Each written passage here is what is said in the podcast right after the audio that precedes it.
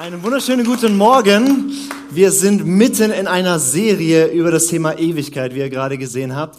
Und ich habe richtig, richtig Bock heute Morgen. Und ich habe eine gute Nachricht für dich, falls du heute Morgen noch nicht so gut drauf bist. Spätestens in 40 Minuten bist du richtig gut gelaunt. Ähm, Ewigkeit, ich weiß nicht, was dir in den Kopf kommt, wenn du an Ewigkeit denkst. Das erste, was mir immer so in den Kopf kommt, ist, Ewigkeit ist relativ lang. Ja, vor allem am Ende. Und ähm, wir, wir, benutzen es ja so ein bisschen umgangssprachlich. Wir sagen so, oh, ich warte schon ewig auf den, ja, keine Ahnung, oder ich, ich, es dauert alles ewig hier, ja. Aber Ewigkeit ist tatsächlich, also ewige Zeit, also ewig lang. Und ich stelle mir das ganz gern so vor, mit so, einem- mit so einem äh, Zeitstrahl sozusagen, ja, wie wenn das hier so, also das hört da hinten auf, aber stell dich mal vor, das wäre quasi so, so der Zeitstrahl, hier beginnt es und da geht es weiter und weiter und weiter und es hört nie auf. Also ewige Zeit. Das kann man sich irgendwie schwierig vorstellen, oder? Also weil ähm, ist halt lang, ne? Und wenn wir jetzt Ewigkeit anschauen, dann ist dann ist verglichen mit dieser ewig langen, ewigen Zeit, die ja ewig ist, ja, ist das etwa deine, ich gebe euch mal 85 Jahre, den Frauen 90, ja? Ja, das ist so ein statistischer Unterschied. Wir Männer machen verrückte Sachen, deswegen leben wir kürzer. Ähm, also, also diese Zeit hier auf der Erde, wo sich fast immer unsere Gedanken komplett drum drehen, ist eigentlich ein winziger Ausschnitt verglichen mit ewiger Zeit, also Ewigkeit, ja. Und es macht schon Sinn, sich Gedanken zu machen, nicht nur über dieses Leben hier, so, ja, also wie kann ich hier ein gute, gutes Studium machen oder Ausbildung, damit ich hier einen guten Job habe, damit ich hier dann eine gute Rente habe, damit ich hier dann irgendwie noch ein Kreuzfahrtschiff, was auch immer machen kann, ja. Sondern sich zu überlegen, was mache ich eigentlich mit diesem Leben in Bezug auf diese lange Zeit. Und deswegen haben wir, eine, haben wir eine Serie über das Thema Ewigkeit und ich glaube, es gibt zwei Dinge, die ganz, ganz wichtig sind, dass wir die verstehen. Je nachdem, wie du diese Zeit hier verbringst, also dieses kurze Leben hier, deine 85 oder 90 Jahre, die sind maßge oder prägen maßgeblich oder bestimmen, wie du diese Zeit hier verbringen wirst. Aber was, glaube ich, viele auch nicht verstehen, ist, dass je nachdem, was du über diese Ewigkeit denkst, wird es absolut extrem prägen, wie du diese Zeit hier lebst. Also nicht nur unser Leben jetzt hat eine Auswirkung auf dann, sondern was du jetzt denkst über dann, wird ganz stark prägen, äh, wie du heute lebst, wie du morgen lebst und wie du dein Leben verbringst. Und deswegen beschäftigen wir uns mit dem Thema Ewigkeit. Und ähm, ich muss zu Beginn schon mal ankündigen, das wird jetzt ähm, richtig herausfordernd, weil ich äh, habe diese Predigt nicht für heute vorbereitet, sondern das sind eigentlich zwei Predigten, a 45 Minuten, die ich heute in 35 halte. Okay, ähm, das heißt, äh, wenn es dir heute ein bisschen schnell geht, ja, und du denkst, wow, wie hat er das gemeint und so, und ich hau auch ein paar steile Sachen raus, ähm, dann geh auf YouTube, gib Lukas Knies ein Ewigkeit, da findest du noch ein paar andere Predigten dazu, okay, wo es dann ausführlich behandelt wird. Ähm, Ewigkeit ich, ich fange mal damit an, was die meisten Menschen denken, was wir Christen über Ewigkeit denken. Und ich vermute auch, was die meisten Christen denken, was wir über Ewigkeit denken. Okay?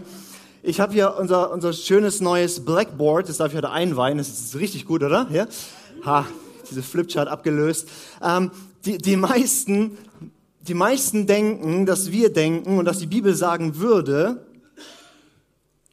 naja, dass du irgendwann geboren wurdest, ja, der Beweis sitzt vor mir, dass du dann irgendwie dein Leben lebst und irgendwann stirbst, das ist die schlechte Nachricht, und dann bist du tot und je nachdem kommst du dann in etwas, das nennen wir Himmel. Oder, darüber hat Alessio letzte Woche gesprochen, gibt es eine Alternative dazu, die nicht schön ist. Das nennen wir Hölle. Und das ist, was meistens gesagt wird, also das ist das Evangelium. Gott liebt dich so sehr, dass er will, dass du gerettet wirst. Das heißt, dass wenn du stirbst, du in den Himmel kommst, oder? Und das Gleiche denken wir übrigens auch über diese Welt. Wir denken, okay, die, Welt hat irgendwann mal angefangen. Und dann den einzigen Vers, den wir dann kennen, ist, Himmel und Erde werden vergehen, aber mein Wort besteht ewig. Also irgendwann geht die Welt unter. Und dann gibt es einen Himmel und es gibt eine Hölle. Und über die Hölle denken wir eigentlich nicht gern nach. Ich weiß nicht, ob ihr letzte Woche da wart. Ja, das ist nicht so ein Thema, wo man denkt, ach schön, ich beschäftige mich heute mal damit, sondern wow. Ähm, Und auch Himmel, wenn wir ehrlich sind, ist unsere Vorstellung so langweilig, dass wir auch nicht gern drüber nachdenken. Oder? Also äh, die meisten, wenn sie an Himmel denken, denken sie an so einen ewigen Zustand der Glückseligkeit, wie man so irgendwie als Seele so durch die Wolken schwebt oder in irgendeinem vollkommenen Zustand dahin. Also keine Ahnung, das hat mehr mit einem LSD-Trip zu tun, als was die Bibel über die Ewigkeit sagt. Aber und, und ewig bist du irgendwie ganz erfüllt und, und in Harmonie und, und, und, und, und oder manche haben diese Vorstellung, Himmel würde heißen, du bist in einem ewigen Gottesdienst. Und ich meine, wir haben tolle Gottesdienste, aber niemand möchte in einem ewigen Gottesdienst sein. Niemand. Niemand. Ähm, und unsere Vorstellung vom Himmel ist so langweilig und, und, und, und meistens sagen wir, ja, der Himmel, der ist halt so unbeschreiblich. Und was wir damit eigentlich sagen, ist, wir denken am besten nicht drüber nach, ich habe ja hier einen Job, ich habe hier eine Familie, ich habe hier was zu tun, was interessiert mich das? Oder? Und dann lesen wir manchmal vielleicht in der Bibel, dann lesen wir so Verse, wie Paulus sagt, ich habe Lust zu sterben, damit ich endlich bei Christus bin. Aber ich muss noch hier bleiben, weil ihr braucht mich noch. Er sagt, es ist weit besser, bei Jesus zu sein, als hier. Und dann lesen wir so einen Vers und haben so ein bisschen schlechtes Gewissen, oder? Weil wir eher sagen würden, es ist, also ich habe Lust, noch ein bisschen zu leben. Und wenn es dann nicht mehr geht, dann darf ich halt irgendwo in diesen Himmel. Und ich habe eine gute Nachricht für dich. Diese Vorstellung vom Himmel, von, von, von Leben, von, als wäre das das Evangelium, ist so verkürzt, dass man einfach sagen muss, das stimmt nicht. Oh. So, ich freue mich mit diesem Stift noch an. Heute Abend wird's besser. Weil das ist in keinster Weise, was die Bibel lehrt über die Ewigkeit. Die Bibel lehrt in keinster Weise, dass du hier lebst, stirbst und dann zack, kommst du in den Himmel, was immer das ist, und schwebst da rum, bist glückselig als Seele, schwebst du rum und hast einen ewigen Gottesdienst. In keinster Weise, sondern die Bibel malt ein komplett anderes Bild. Und falls du das bisher geglaubt hast als Christ, dann darf ich dich heute aufklären. Seid ihr dabei? Manche sind schon ein bisschen nervös, ne? Was macht er jetzt? Schafft er noch den Himmel ab? Ähm, dieses Bild hier hat wenig mit Jesus zu tun, gar nichts mit Paulus zu tun, sondern vor allem mit dieser Person hier. Ihr könnt mal kurz einblenden, unser Freund. Ja, das ist Plato oder Platon, je nachdem, ob ihr ihn griechisch oder lateinisch aussprecht. Den, kennt ihr den, ja? Ja? Okay. Ähm, falls du ihn nicht kennst, der sitzt in deinem Kopf.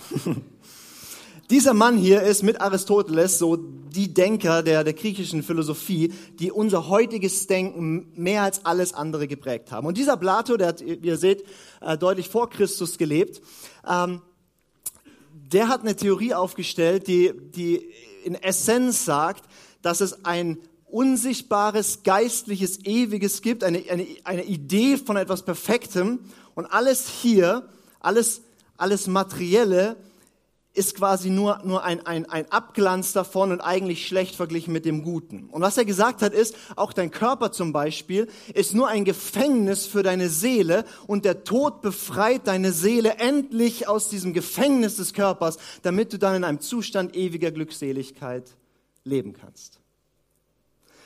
Und der war kein Christ, der gab es ja Christus noch nicht, ne? Ähm, aber die, die, die Kirchenväter wie, wie Origenes oder dann später Augustinus, die waren ganz stark geprägt von dieser Weltanschauung, von dieser Denke. Das heißt, alles Geistliche ist gut und alles Materielle ist schlecht. Das heißt, das Unsichtbare ist wunderbar, aber die, die Erde, die Welt, dein Körper, all das ist, ja, das ist äh, Sexualität, Essen, Trinken, das ist alles nicht geistig, das ist alles nicht so richtig, sondern das Wirkliche ist so diese innerliche, seelische, unsichtbare Realität und darauf steuert es zu. Und mit dieser Brille haben unsere Kirchenväter damals die Bibel reingelesen und haben Plato verchristlicht. haben gesagt, wenn du stirbst, wird deine Seele befreit von dem Gefängnis deines Körpers und du wirst im Zustand ewiger Glückseligkeit sein. Und ich schaffe heute nicht den Himmel ab, sondern Plato, okay? Weil die gute Nachricht ist, das ist nicht die Vorstellung die die Bibel uns malt, wie wir die Ewigkeit verbringen werden. Ich möchte euch einen Alternativvorschlag geben und ich sage am Anfang, wo ich landen werde, also die These, okay? Und dann zeige ich euch, wie ich da hinkomme. Seid ihr dabei? Okay. Du wirst die Ewigkeit in einem auferstandenen Körper, also in einem Auferstehungskörper, also in einem Körper, ja, so wie der, nur auferstanden, verbringen. Und du wirst leben in einer paradiesischen Stadt, wirst dort mit vielen, vielen anderen Menschen die Ewigkeit verbringen und Gott wird in der Mitte sein und das alles wird auf einer erneuerten neuen Erde stattfinden. Das heißt, wo wirst du die Ewigkeit verbringen? Auf der Erde, in einem Körper. Lebst in der Stadt, hast deine Freunde und Gott ist in der Mitte. Wenn du das noch nie gehört hast, dann wird's spannend. Okay, ich, um, um das bisschen, bisschen dir anzuschauen, ich hole mal ein bisschen aus, okay? Mal so ganz am Anfang. Als Gott sich das Ganze ausgedacht hat, Gott war ja glücklich mit sich und hat irgendwie gedacht, okay, aber trotzdem, ich habe einen Sohn, der ist so toll, ich will noch mehr Kinder, ja? Also hat er Schöpfung gemacht, okay? Das ist, was die Bibel im Genesis 1 und 2 beschreibt, die ersten Kapitel der Bibel. Hat Gott gesagt, okay, ich schaffe eine Erde, eine Welt und ich schaffe dort den Menschen, dass er dort lebt und regiert. Und wie war das damals?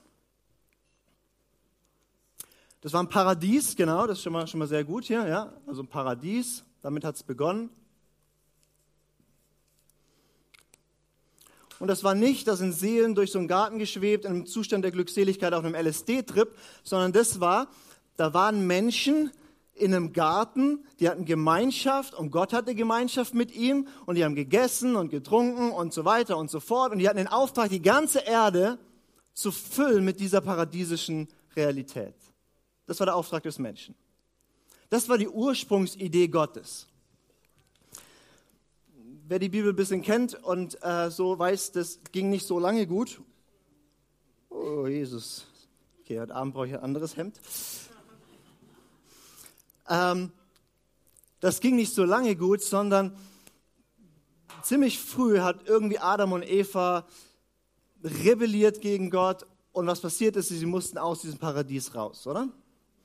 Das heißt, sie haben diesen paradiesischen Zustand verloren, aber Gott sagt von Anfang an, ich werde das wieder gut machen, ich werde das wieder herstellen.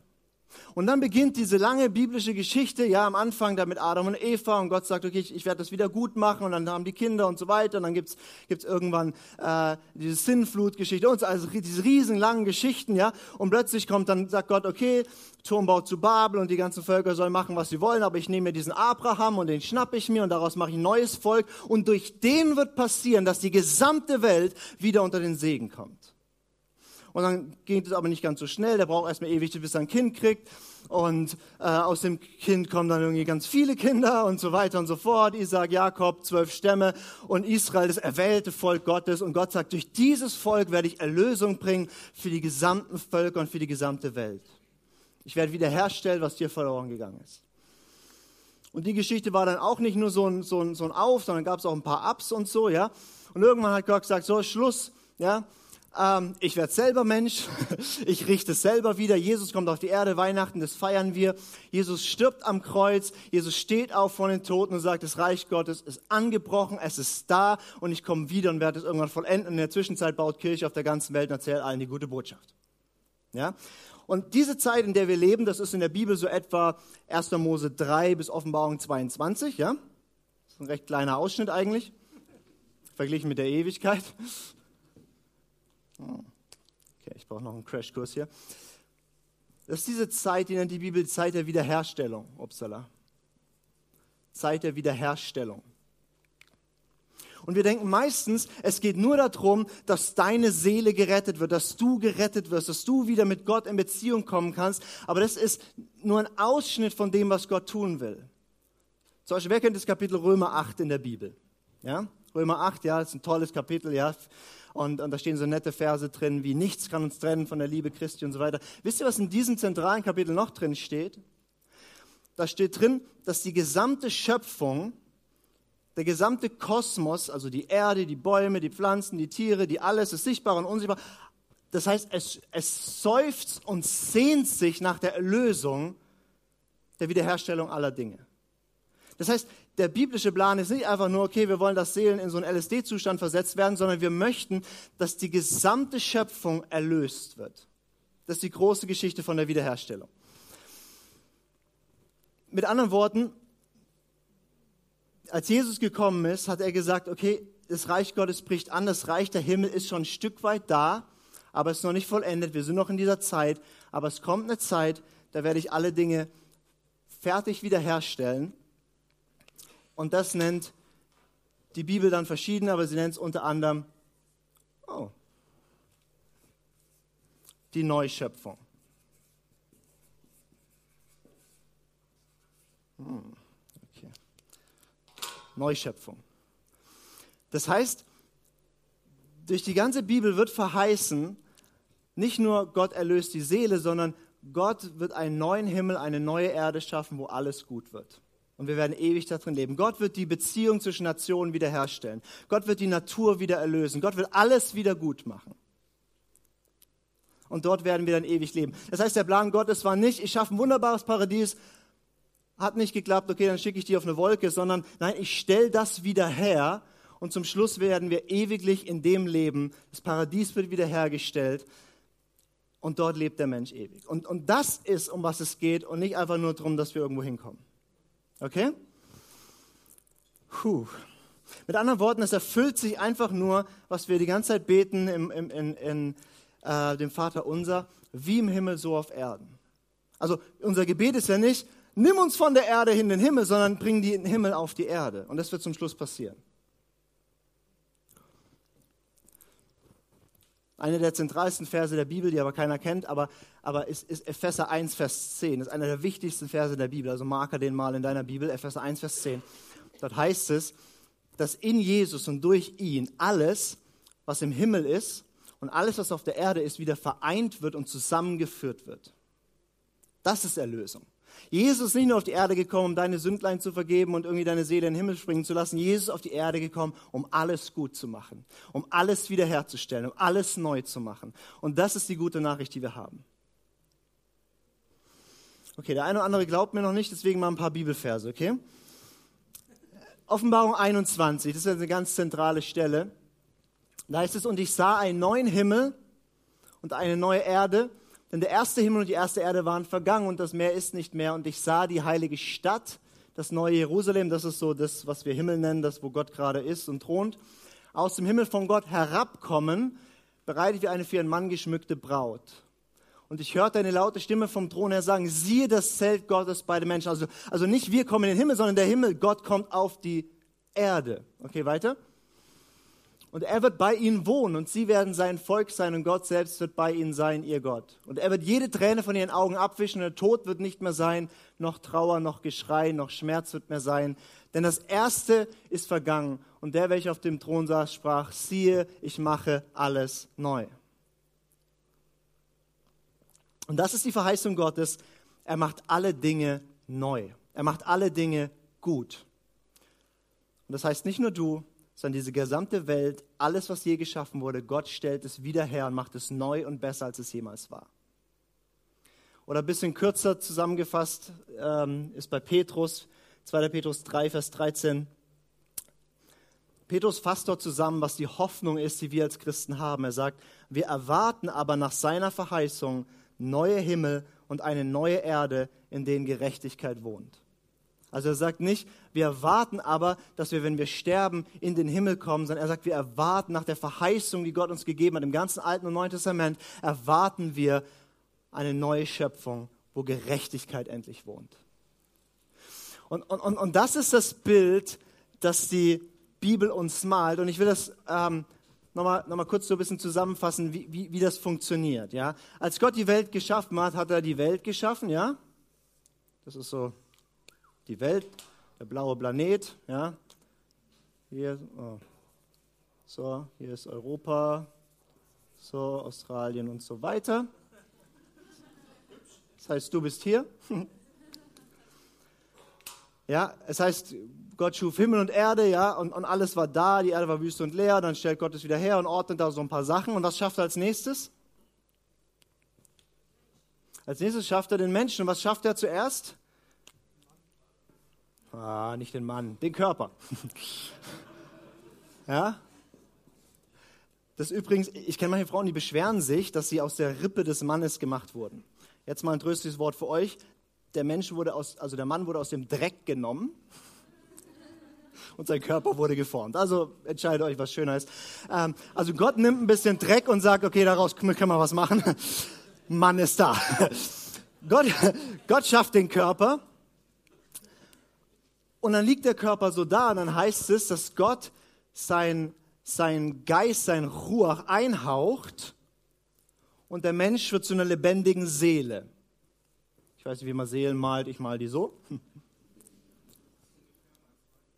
Das heißt, Gott hat das Große geschaffen, den ganzen Rahmen, die ganze Schöpfung. Gott hat den, den Körper gemacht und dann das Innere, das, die Seele. Das heißt, er hat so vom Großen ins Kleine geschaffen. Jetzt ging das ganze Ding ja schief, das haben wir uns angeschaut und Gott hat gesagt, okay, ich stelle alle Dinge wieder her. Und wie hat Gott begonnen, sein, die Schöpfung wiederherzustellen? Was ist der Beginn der neuen Schöpfung? Jesus, genau, das ist immer die richtige Antwort. Jesus. Nicht ganz, auch schon, hat immer was damit zu tun. Es heißt, wenn jemand zu Jesus gehört, dann ist er was? Eine neue Schöpfung. Was ist passiert, als du zu Jesus gekommen bist, als du dich hast taufen lassen oder wie auch immer? Was ist passiert? Dein Körper ist in das Wasser reingegangen, kam raus und war genau gleich nur nass, oder?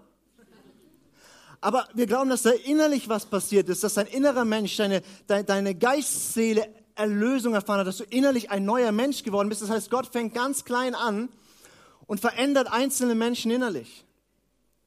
Und dann geht er weiter. Und wenn Jesus wiederkommt, heißt es, dann werden alle, die zu ihm gehören, die gestorben sind schon, die werden aufstehen von den Toten, und zwar nicht nur die Seele, sondern die werden einen neuen Körper bekommen. Wenn du das verrückt findest, dann kommt jetzt das Verrückte. Und die, die noch leben, wenn er kommt, die werden so, also so ein Körper wie ich jetzt, ja, also ganz normaler Körper. Und Jesus kommt wieder. Und weißt du, was dann passiert, was die Bibel sagt? In 1. Korinther 15, ja? In einem Moment wird man verwandelt. Und hat so einen Auferstehungskörper.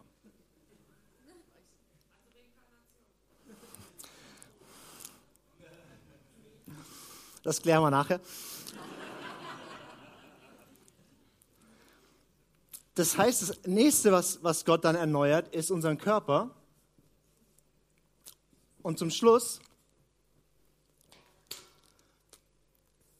wird er die gesamte Schöpfung erneuern, wiederherstellen, auch den Schwarzwald. Und alles wird gut. Und die Neuschöpfung ist einfach genau andersrum. Er fängt ganz klein an und es wird zum Schluss alles umfassen. Das, das ist die biblische Hoffnung.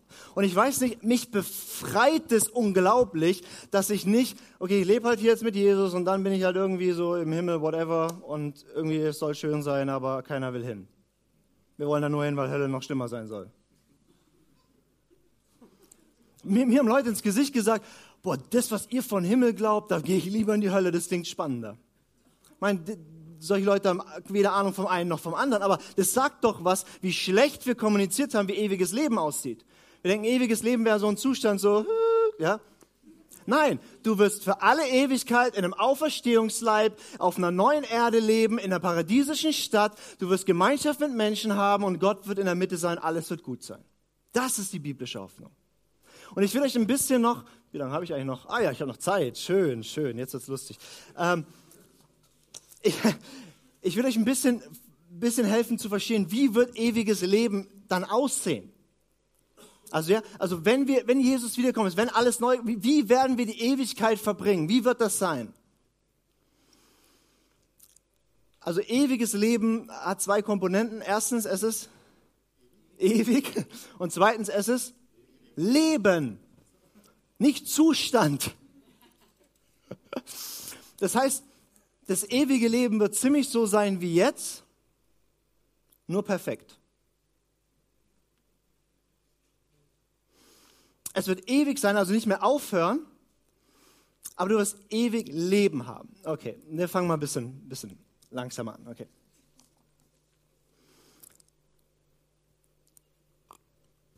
Das erste und beste, was ewiges Leben ist, da habe ich sogar noch einen Bibelvers dazu, ist Johannes 17, Vers 3. Da heißt es, dies aber ist das ewige Leben, dass sie dich, den allein wahren Gott, in den du gesandt hast, Jesus Christus, erkennen. Und die Bibel beschreibt, dass erst in dieser neuen Schöpfung werden wir Gott sehen, Offenbarung 22, Vers 4, von Angesicht zu Angesicht. Ich weiß nicht, ob dir das bewusst ist, aber niemand von uns hat Gott je gesehen. Niemand hat Gott je gesehen, sagt die Bibel. Wir haben, maximal haben wir irgendeinen, falls wir mal irgendwas gesehen haben oder so, ja, war das ein Ausdruck der Herrlichkeit Gottes, aber niemand hat Gott bisher gesehen, sondern nur Jesus. Und er ist gekommen und hat uns erzählt, wie Gott wirklich ist.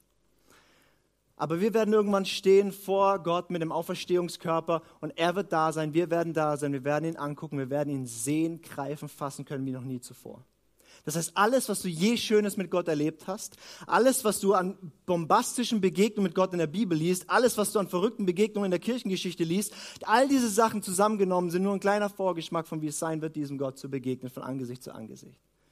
Und wenn das alles wäre, was wir über die Ewigkeit wüssten, wäre das schon genug, weil das wird ziemlich schön, ähm, Gott in seiner Fülle und Liebe erkennen und sehen zu können, ohne irgendwelche Barrieren und Zweifel und Dinge und unser ganzen Krug, den wir da mitbringen, sondern wir haben unendliche Kapazität, ihn zu empfangen und zu erkennen und eine tiefe, innige Liebesbeziehung zu leben. Dieses ewige Leben hat jetzt begonnen, aber es wird in Ewigkeit in einer ganz anderen Dimension sein. Okay, also wie wird ewiges Leben noch sein? Es wird absolutes Leben in Fülle sein. Ähm, das heißt sehr ähnlich wie jetzt, nur besser. Das Erste, was man vielleicht mal sagen muss, du wirst ewig in Raum und Zeit leben. Ja, das ist manchen nicht so bewusst. Die denken, ich bin Ewi Ewigkeit heißt irgendwie so und Zeit spielt keine Rolle mehr. Aber das ist nicht, was die Bibel sagt. Und die Bibel sagt, du wirst ewig in Raum leben, nämlich du kriegst eine Wohnung und lebst in der Stadt und das ist Raum, ja. Und, wirst, äh, und, und die, die, die, Zeit wird weiterlaufen. Da heißt es zum Beispiel, da gibt es Bäume, ja, also Bäume, so wie hier Bäume, nur bessere Bäume, weil die bringen jeden Monat eine, eine Frucht. Das heißt, es gibt Monate in der Ewigkeit. Ich habe noch Geburtstag.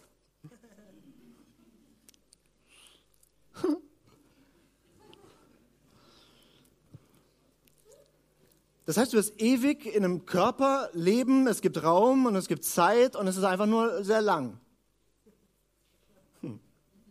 also ohne Ende sozusagen. Körper habe ich jetzt schon ein paar Mal erwähnt. Ich glaube, das ist ganz, ganz wichtig. Für uns heute ist es fast eine verrückte Vorstellung. Was, ich werde in der Ewigkeit einen Körper haben? Für manche ist es, wow. Es ist erstaunlich, wie wir die Bibel lesen können, ohne das zu, zu sehen, oder? also die Bibel, die haben ja alles Leute geschrieben, die waren keine Deutschen, sondern es waren Juden, ja Hebräer, die haben hebräisches Denken gehabt und für die war, die, die haben nicht an Plato geglaubt, materielles ist schlecht, sondern die wussten, Gott hat den Körper, Gott hat das Materielle geschaffen und hat gesagt, es ist gut hat den Menschen gemacht, hat gesagt, es ist sehr gut. Es ist gut körperlich. Es ist, das sind gute Dinge, die Gott geschaffen hat. Und, und in der Bibel sind so viele Stellen, Paulus sagt an einer Stelle, wenn es keine Auferstehung geben würde, also wenn dein Körper nicht wieder, wieder aufstehen würde, dann wären wir die elendsten aller Menschen. Und unser Evangelium wäre zunichte. Und du denkst, so, mein Evangelium funktioniert aber auch ohne Auferstehung. Oder? Musst du dich mal fragen, ob du es gleich hast wie Paulus. Philippa 3 heißt es, dass unser Leib der Niedrigkeit, ja, also der Körper der Niedrigkeit, der mit den O-Beinen und so, ja, der wird umgestaltet und dem Leib Jesu gleichgemacht in all seiner Herrlichkeit. Also auch wenn du jetzt hier drin sitzt und sagst, was, ich muss ewig in diesem Körper rumrennen, ja, keine Angst, er wird dir gefallen. Ja, du kriegst deinen Körper abgegradet. Aber du wirst den anderen noch erkennen. Du wirst nicht komplett anders aussehen. Also als Jesus von den Toten auferstanden ist, der erste mit Auferstehungsleib, den haben die noch erkannt. Ich weiß nicht, auch nicht, also das könnt ihr mal probieren, aber ich weiß nicht, ob man Wünsche anmelden kann. Also es gibt Leute, die sagen, ah Gott, ich würde gerne die 1,60 knacken oder so, ja, im Auferstehungsleib. Ähm, oder doch noch blonder oder ich weiß es nicht, ob man das anmelden kann. Es wird dir gefallen, aber man wird dich noch erkennen. Du hast einen ganz normalen Körper. Dein Körper erneuert, auferstanden in einer neuen Dimension. Eine der Hauptsachen, die wir in der Ewigkeit tun werden, ist Gemeinschaft haben. Das heißt, es ist nicht nur so Gott und ich und fertig, sondern nein, Gott stellt die gesamte Menschheit wieder her aus allen Völkern, Sprachen und so weiter, ruft er seine Leute und stellt die wieder her als eine neue Schöpfung, als eine neue Menschheit und wir werden ewig Gemeinschaft haben. Aber was ziemlich cool ist, ist, du hast ziemlich viel Zeit für ziemlich tolle Leute kennenzulernen. Oder? Also hast du deine Freunde, die du hier schon kennst, und dann hast du so, ein, so kannst sagen, okay, das nächste, die nächsten Milliarden Jahre suche ich mir asiatische Freunde. Ich freue mich auch drauf, so manche Leute zu treffen. So, keine Ahnung, so, so, so Größen der Kirchengeschichte, ja, zu, zu debattieren mit, mit Bernhard von Clairvaux oder Ignatius von Loyola oder so. Ja, habe ich richtig Bock drauf. Vor so ein paar habe ich ein bisschen Angst. Ich, ich habe vor zwei Leuten Angst, sie zu treffen. Das eine ist Mar äh, Martha. Die kommt in meinen Predigt immer so schlecht weg, die wird so sauer sein. Und Augustinus. Den kritisiere ich auch hauptsächlich und sage selten was Positives über ihn. Da mache ich die ersten tausend Jahre einen Bogen drum. Ähm, aber wir werden Beziehungen bauen, wir werden Beziehungen haben. Und, und, und, stellt euch vor, in der erlösten neuen Schöpfung, wie wird Beziehung aussehen, wo du kein Misstrauen mehr haben musst, wo jeder völlig wie Jesus in lauter Demut und Freundlichkeit und, und ist wie Jesus. Wie toll ist dann es, Freundschaften zu leben. Und die, die einzige Beziehung, die es nicht mehr geben wird, in der Weise, ist die Ehe. Ja? Die, die jetzt aufatmen,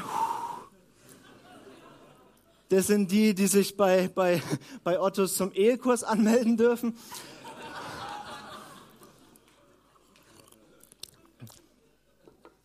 Aber es heißt, dass dieses Bild von Mann und Frau, also Ehe, dass es nur ein Bild ist für, wie Christus und seine Gemeinde ist, erfüllt sie in der Ewigkeit eine neue Dimension. Und trotzdem werde ich mit meiner Frau natürlich in der Ewigkeit eine besondere Beziehung haben, aber nicht mehr in einem Eherahmen. Das das Einzige, was sich beziehungsmäßig wirklich dramatisch ändert. Was auch schön ist, wir werden eine Menge essen. Also, es gibt wahrscheinlich, äh, wirklich, also kein Witz, wenn ihr die Bibel studiert, es gibt kaum ein Thema, was so wichtig ist, für Ewigkeit wie Essen. Es gibt kaum ein Thema, was so oft vorkommt. Es geht die ganze Zeit darum, dass wir essen werden. Also wir werden eine Menge essen. Und dann kommen die Leute, ja, müssen wir noch essen in der perfekten Welt mit einem Auferstehungskörper? Glaub mir, du willst essen, okay? Und, und, und, und was, hat, was hat Jesus gegessen, als er auferstanden war? Fisch und Honig, also übersetzt für uns heute Fleisch und Süßigkeit. Nee, tatsächlich weiß ich nicht, ob wir noch Fleisch essen werden in der Ewigkeit. Das habe ich lange mit, mit verschiedenen äh, Menschen diskutiert und ich bin mir nicht sicher. Ähm, und falls nicht, werden wir es nicht vermissen. Hm. Jetzt habe ich meine Fridays for Future Freunde auch mit drin, wunderbar. ähm, du wirst in der Ewigkeit eine Wohnung haben. Jesus sagt es in Johannes 14, dass er schon mal hingeht, um eine Wohnung zu bereiten in dieser neuen Stadt, das neue Jerusalem. Das kommt ja, also wo Gott jetzt ist, das kommt ja auf diese Erde, ja, herab und, und da leben wir dann. Das heißt, seit 2000 Jahren baut Jesus Wohnung. Wisst ihr, warum Jesus auf die Erde gekommen ist? Um eine Ausbildung zum Zimmermann zu machen. Damit er jetzt,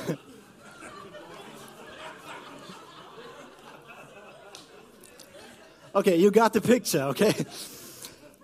Nee, aber ernsthaft. Gott hat in, anscheinend in sieben Tagen die Welt geschaffen und jetzt bastelt er seit 2000 Jahren Wohnungen für die Menschen, die er liebt.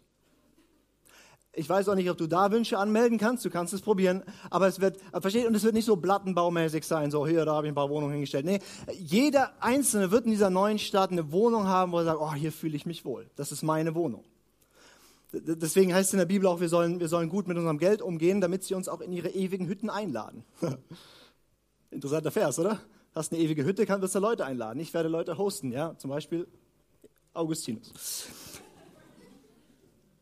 Was es auch noch geben wird, es wird weiter Kultur geben. Also so ist interessant in der Neuschöpfung, obwohl die Menschheit vereint ist wieder, werden Sprachen und kulturelle Dinge nicht aufgehoben, sondern in erlöster Form bringt jede Sprache, jede Kultur, jeder Stamm, jedes Volk, bringt seine Herrlichkeit dort hinein. Die Deutschen schieben dann so einen Daimler rein, ich weiß nicht, irgendwie, also, ja, ähm, das heißt, wir werden, diese ganze kulturelle Vielfalt wird in erlöster Weise in der neuen Schöpfung auch da sein. Auch viele haben so ein Bild von Himmel und Ewigkeit, dass Gott irgendwie so einen Kommunismus auf, aufstellt, wo alle irgendwie die gleichen Klamotten tragen, alle irgendwie ganz erlöst sind und irgendwie alle in Plattenbauten leben oder so. Das wird nicht so sein, sondern wir werden, werden Musik haben, wir werden Kunst haben, wir werden Sport haben. Diese ganzen Dinge wird es geben, nur in erlöster Form.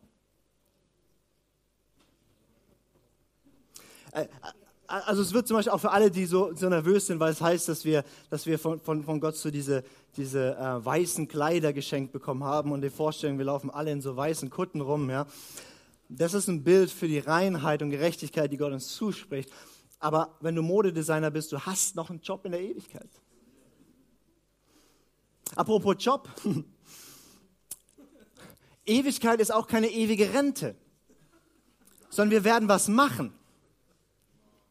Wir, wir, wir werden gestalten. Ja, woher weiß ich das? Weil hier im Paradies wurde Arbeit geschaffen und nicht danach. Arbeit in seiner erlösten Form ist was Wunderbares. Das heißt, ich gestalte, ich drücke aus, ich verändere, ich bewege was. Ich, ich, ich, ich tue etwas, was, was Gott widerspiegelt in Existenz bringt. Das ist Arbeit in der Ewigkeit. Das heißt, viele von euch haben Jobs, die werden sie in der Ewigkeit auch noch machen. Und manche von euch, wie ich, die sind arbeitslos. Müssen umschulen. Deswegen versuche ich mich schon so ein bisschen an Comedy. ja, weil, na, weil, ganz einfach, in der Ewigkeit muss ich niemand mehr erzählen, wie Gott ist. Ja, also bist du als Theologe, bist du raus. Ja, also muss ich, muss ich was Neues machen. Ich übe. Apropos üben. Wir werden immer noch lernen. Also im positiven Sinne. Viele haben die Vorstellung, im Himmel oder in Ewigkeit oder meinetwegen Lukas halt in der Neuschöpfung können wir plötzlich alles und wissen wir plötzlich alles und fertig. Aber das ist auch nicht das Bild, was die Bibel malt, sondern es wird eine ewige Weiterentwicklung geben.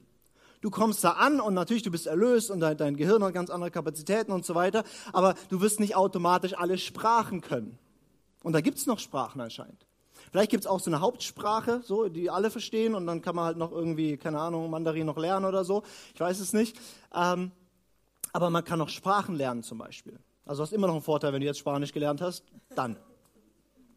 Und wir, wir, es ist auch nicht so, plötzlich können alle alles gleich. Ja? Plötzlich kann jeder so Gitarre spielen und Worship leiten wie der Matze. Nein, das wird nicht jeder einfach so können. Ich habe eine Ewigkeit Zeit, ihn einzuholen. Ja? Aber wenn er auch übt, komme ich da nie hin. Versteht ihr, da sitzt nicht plötzlich jeder so Bach, ja, sondern Bach ist, hat einen Vor- Vorteil, ja, und der wird auch in der Ewigkeit weiter Klavier spielen. Besser als du wahrscheinlich. Aber du kannst ihn noch überholen. Hm. So ein heiliger Wettkampf. Ah. Das heißt, wir werden, wir werden noch lernen, wir werden noch Neues entdecken, wir werden noch reisen übrigens. Also du brauchst gar nicht so einen Stress haben, wenn du es nicht schaffst, in deinen 85, 90 Jahren alles auf dieser Welt zu sehen.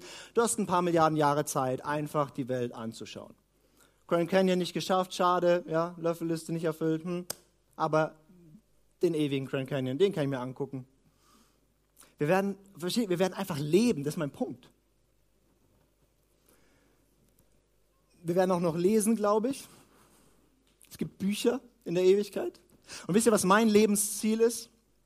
Ich will ein Buch schreiben, das so gut ist, dass es in der Ewigkeit in der Bib steht.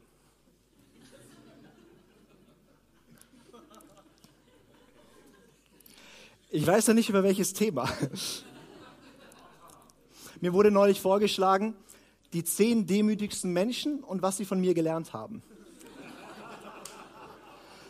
Aber ich vermute, vermute, schafft es nicht in die himmlische Bib.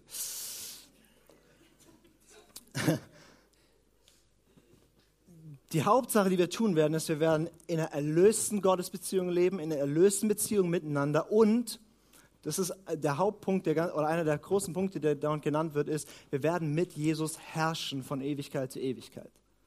Das heißt, wir werden regieren, wir werden gestalten, wir werden die gute Herrschaft Gottes umsetzen. Und das liebe ich an meinem Gott. Er macht nicht alles selber, sondern er delegiert es. Und er, das, was er am Anfang gesagt hat, herrscht über die ganze Erde, kommt zum Schluss wieder. Das heißt, herrscht darüber. Und weil wir eine Ewigkeit Zeit haben, hoffe ich, weil ich bin ja so ein bisschen der unternehmerisch denkende Mensch, dass wir irgendwann so nicht nur die Erde, sondern so ein paar andere Planeten und so, ja, dass wir die auch noch mitbeherrschen. Dann können wir so Kolonien gründen, so in einer anderen Galaxie. Das steht jetzt nicht in der Bibel, okay? Das ist einfach nur eine Überlegung, ja. Also, Aber der Punkt ist, wir werden herrschen, wir werden gestalten, wir werden was zu tun haben und sitzen nicht in einer ewigen Rente auf einem LSD-Trip dort im Himmel. Man kann sich auch die Ewigkeit anschauen und ich komme langsam zum Ende, glaube ich, ähm, indem man sich überlegt, was wird dort alles nicht mehr sein. Weil das heißt, es wird kein Tod mehr sein, kein Geschrei mehr, kein Schmerz mehr sein. Es wird eine neue Welt sein, wo komplette Gerechtigkeit ist, wo Friede ist, wo Freude ist, wo Liebe ist, wo alles gut ist. Das heißt, was wird es nicht mehr geben? Du wirst keinen Stress mehr haben. Du wirst keinen Beziehungsknautsch mehr haben. Du wirst nicht mehr irgendwie, keine Ahnung, Mangel haben. Du wirst nicht, nicht mehr Sorgen machen müssen. All das gibt's nicht mehr. Es, es, gibt auch keinen Konflikt mehr zwischen Nationen, wo Millionen von Menschen auf der Flucht sind. Es wird nicht mehr geben, dass irgendwie es Krieg geben wird. Es wird nicht mehr geben, dass ein Land wie in Jemen 20 Millionen Menschen unter oder, oder, oder hungern und auf Hilfe angewiesen sind. Es wird an einem Schlag vorbei sein.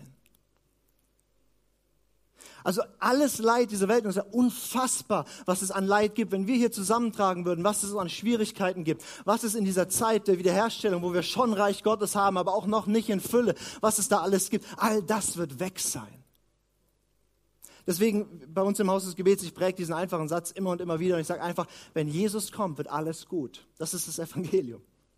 Weil, weil zum Schluss wird alles gut. Alles wird gut und wiederhergestellt und alles Böse, alles Schlechte, alles Sünde, aller Tod, alle Trauer, aller Schmerz, all das wird weggenommen. Und darauf können wir uns wirklich freuen. Ein letzter Vers für heute, Jesaja 65, Vers 17. Da sagt, prophezeit Jesaja, denn siehe, ich schaffe einen neuen Himmel und eine neue Erde. Das haben wir schon ein paar Mal gehört, das ist eine andere Stelle, aber das sagt das Gleiche. Und an das Frühere wird man nicht mehr denken und es wird nicht mehr in den Sinn kommen. Mit anderen Worten, wenn du denkst, oh, Ewigkeit, nachher ist es irgendwie, vermisse ich da was, ja, es, es wird so gut sein, dass du nicht mehr an das Alte denken kannst. Also vieles wirst du in der Ewigkeit auch tun, ja. Wir werden immer noch, keine Ahnung, wo sind hier die, die Wintersportler, ja, Skifahren, Snowboarden und so weiter. Im Auferstehungsleib wird das richtig cool. Aber es wird vielleicht auch Dinge geben, die wird es nicht mehr, nicht mehr so geben in der Neuschöpfung. Aber hier heißt es, das wird dir nicht mal, du wirst nicht mal mehr dran denken können, du wirst es nicht mal mehr vermissen können, weil das Neue so gut ist. Das heißt, es gibt, äh, äh, es, es gibt nichts in der Neuschöpfung, wo du sagst, oh, das war aber früher besser, äh, so in der gefallenen Schöpfung, als ich noch Schmerzen hatte und als es noch kaputte Beziehungen gab und das war alles so toll. Nein, nein, du wirst da sein, was sagen, wow, das ist, wofür ich ursprünglich geschaffen wurde. Gott stellt alle Dinge wieder her und dort wirst du ewig leben.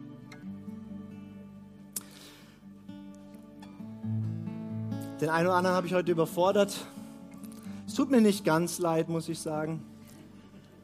Äh, weil, weil, weil solange du dieses Bild hast von, von Himmel, ist irgendwie, dann wirst du nicht viel dran denken und es wird dein Leben hier nicht prägen und du verpasst so viel. Weil wenn das dein Bild ist, dass Gott alle Dinge wiederherstellt, dann prägt es enorm stark, wie du hier und jetzt lebst, wie du jetzt mit dieser Schöpfung umgehst, wie du jetzt dein Leben führst. Und alles, was du hier machst, macht plötzlich so viel Sinn, weil es geht weiter und hört nicht einfach auf.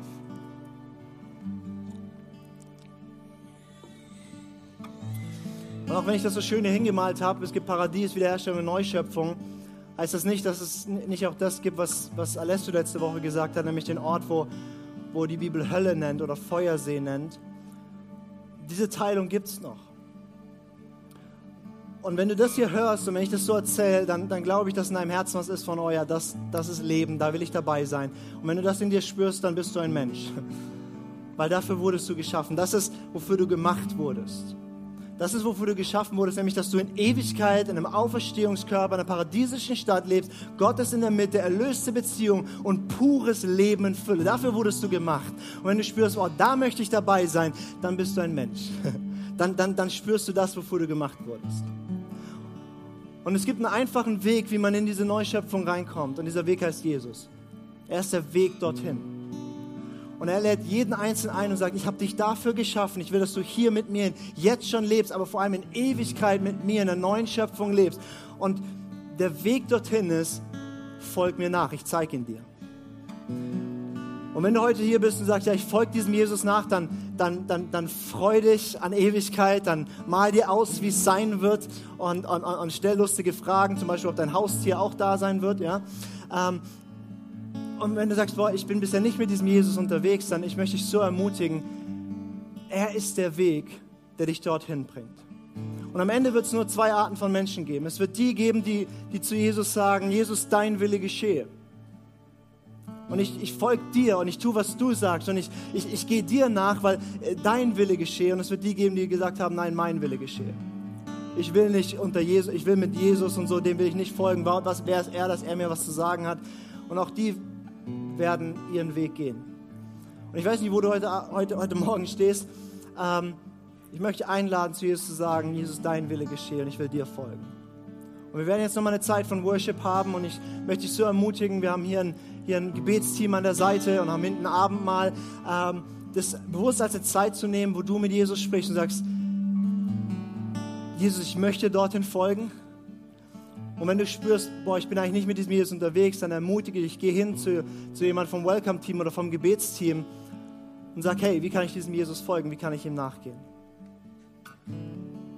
Könnt ihr mit mir aufstehen? Ich möchte noch für uns beten und dann haben wir noch mal eine Zeit von, von Worship und Gebet.